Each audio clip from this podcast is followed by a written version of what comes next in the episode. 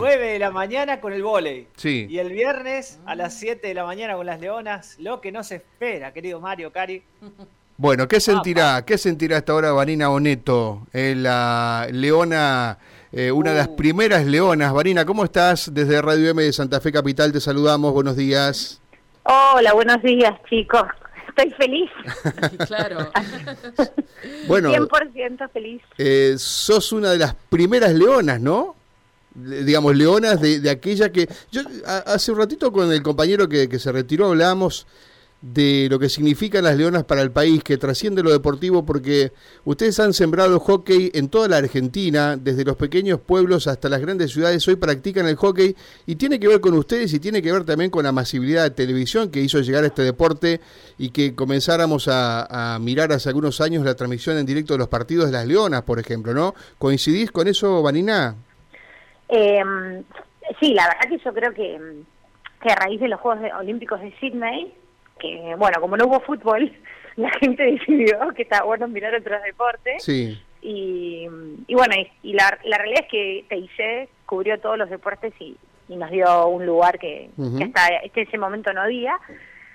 Y nace ahí el mito de Leonas, pero la realidad es que, bueno, no sería justo decir que nace en el 2000, porque me parece que todas las camadas previas que juegan, eh, que también jugué en otras previas y antes que nosotras, tuvieron la misma garra y actitud. Así que me parece que la mística de Leonas, sin, serle, sin tener el nombre Leona, viene de hace mucho y a mi camada, eh, y lo agradezco enormemente y por siempre, le tocó el privilegio de que eh, de vivir esa semifinal, esa final olímpica y que la gente eh, desde acá nos pudiera conocer y explotar Leonas para todo el mundo. Y cuando vos decís mística de leonas, ¿qué significa? Digamos, vos que viviste ese, ese ambiente eh, desde adentro, ¿qué, ¿qué tiene esa mística?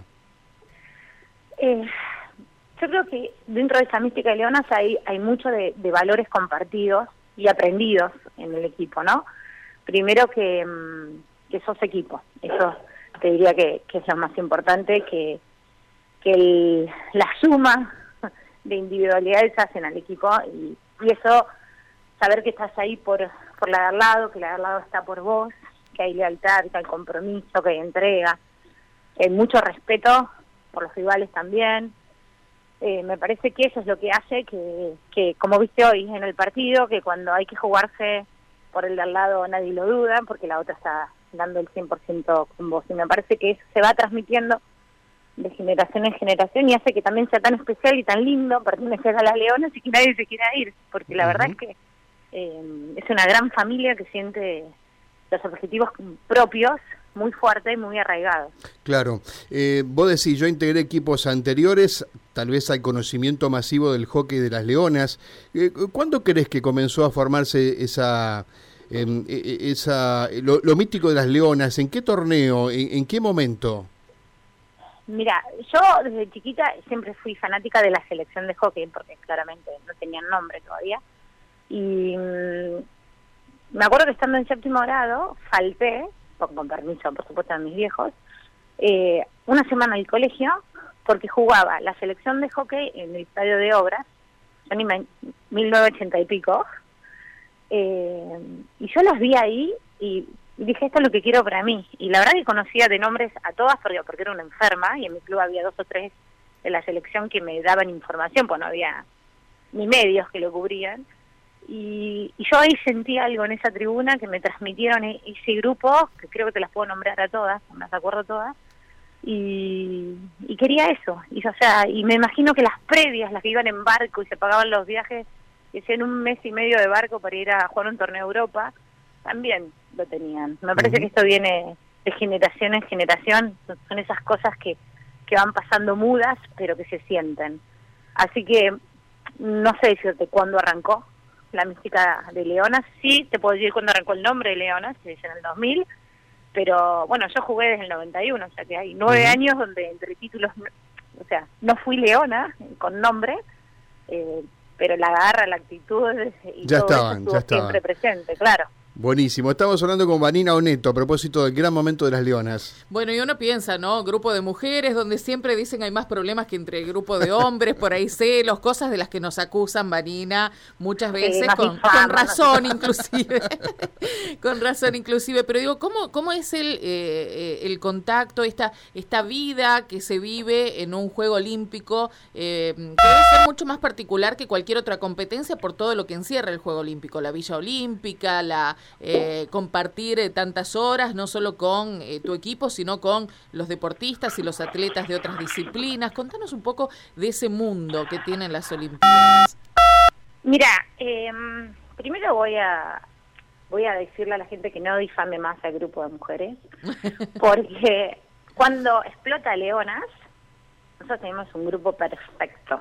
Ni un no. Por eso te digo que para Argentina al menos, es como una gran familia. Nosotras eh, como equipo necesitamos armonía y cordialidad para jugar bien, no hay vuelta. Fuera y dentro de la cancha, me imagino, claro. No, por, no, por supuesto, porque no podemos tener... Hay otros equipos europeos que por ahí fuera de la cancha no tienen una relación de amistad, ni mucho menos, si entran a la cancha y conectan. Nosotros, no sé si es por el ser latinos o por la forma de entrenar y porque nos vemos mucho, necesitamos armonía de los dos lados. O sea, afuera tenemos que estar 100 puntos para jugar 100 puntos adentro. Tal cual. Así que con lo que hemos visto hoy, claramente hay mucha armonía en este equipo de veintipico de, mujeres. Paso al tema 2. La visa olímpica es lo más. Y sí, es súper diferente a cualquier otro torneo porque te puede llegar a distraer un montón.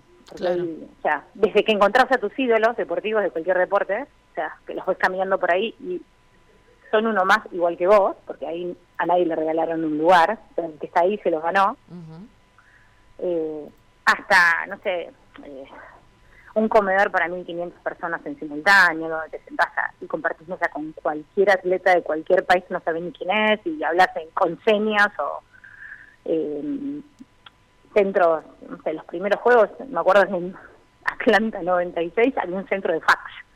Y nosotros no podíamos creer que veíamos como 30 fax disponibles. Claro. Claro. Ah, claro, era fax. Entonces, bueno, ibas ahí y flasheabas. Y bueno, ese Juego Olímpico yo hoy te digo que fue una distracción para nosotros porque estábamos tan sorprendidas por lo que conocimos que quizás mirándolo con el tiempo nos perdimos de jugar. Mm. Eh, Sydney fue distinto, si bien fue tremendamente la organización, la cabeza ya estaba madura y, había conectado de otra manera y ya teníamos computadoras eh, y había mails, pero mm, eh, el equipo sabía que no tenía que distraerse con nada. Pero es tan linda la familia deportiva porque, bueno, vos dejás de ser solo el hockey, sino que empezás a ser la chica de gimnasia argentina, los chicos de volei, los chicos de natación, los de canotaje. Y golpe sos cada uno de ellos en su disciplina. Y la fuerza que se siente dentro de la familia olímpica es hermosísima.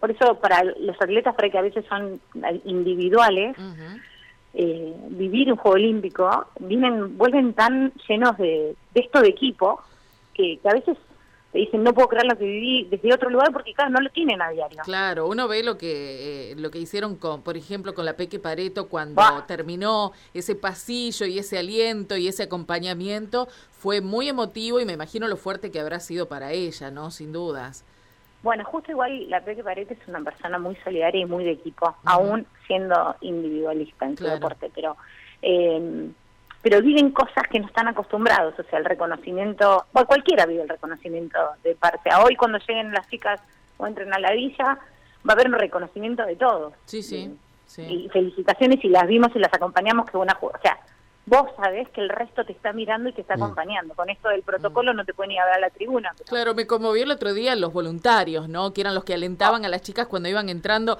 al estadio, porque claro, a la falta de público hay que llevarle un poco de calor por otro lado, así que eran los voluntarios los que estaban allí eh, poniéndole un poco de pimienta a la cosa, ¿no?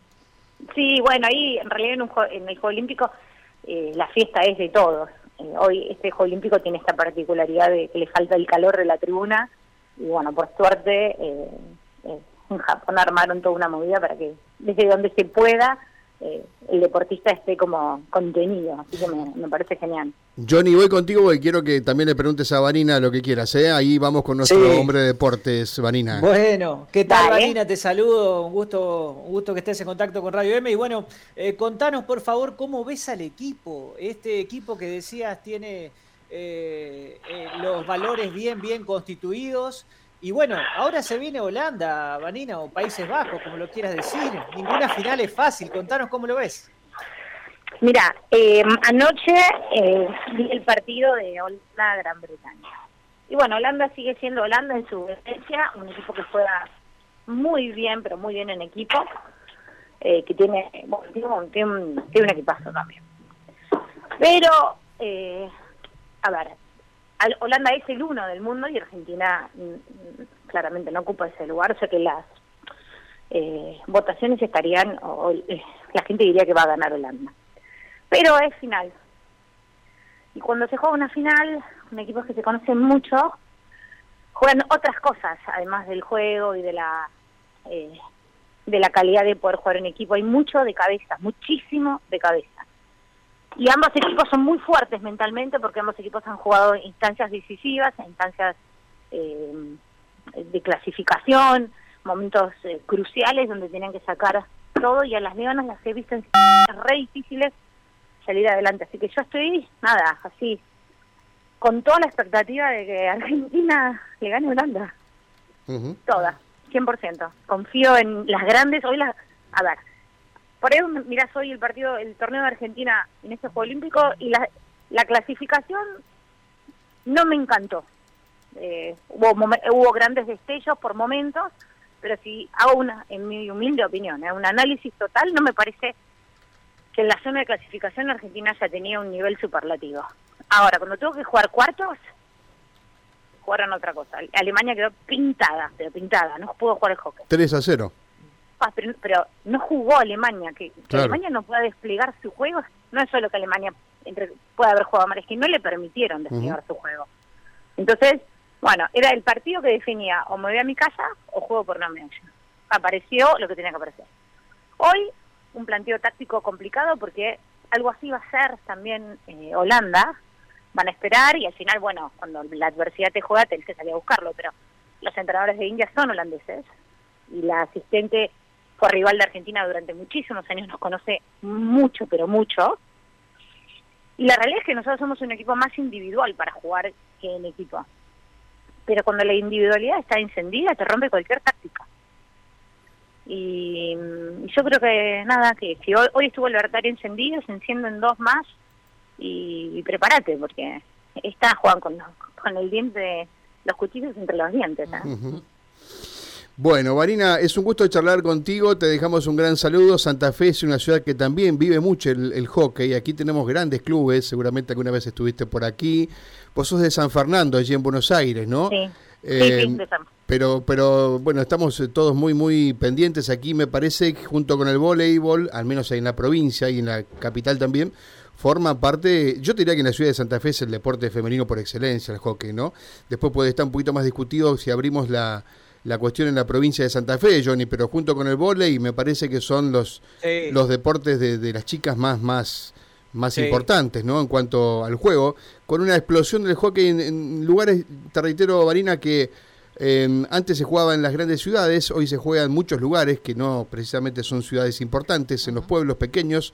Eh, todo el mundo está eh, interesado en el hockey y eso se lo debemos en buena parte, por supuesto, a la masividad que ha tomado la transmisión de estos Juegos, de los Juegos Olímpicos, pero también al espíritu que vos y tus compañeras le han puesto al deporte. Así que agradecidos y expectantes para el próximo viernes. Vanina, muchas gracias. ¿eh?